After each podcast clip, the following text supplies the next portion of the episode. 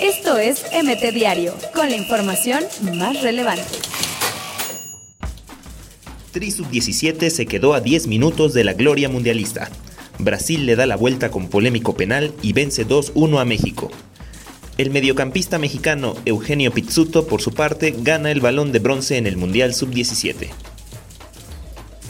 Un golazo y un autogol llevaron a Tigres a la semifinal de la Liga MX femenil, dejando en el camino a Tijuana. Zacatepec vence 1-0 a Leones Negros y quedaron definidas las semifinales del Ascenso MX. Alebrije se enfrentará a Celaya, mientras que los Cañeros se medirán con los Potros de Hierro del Atlante. Omar Bravo rinde homenaje a Jorge Vergara previo al juego de Leones Negros.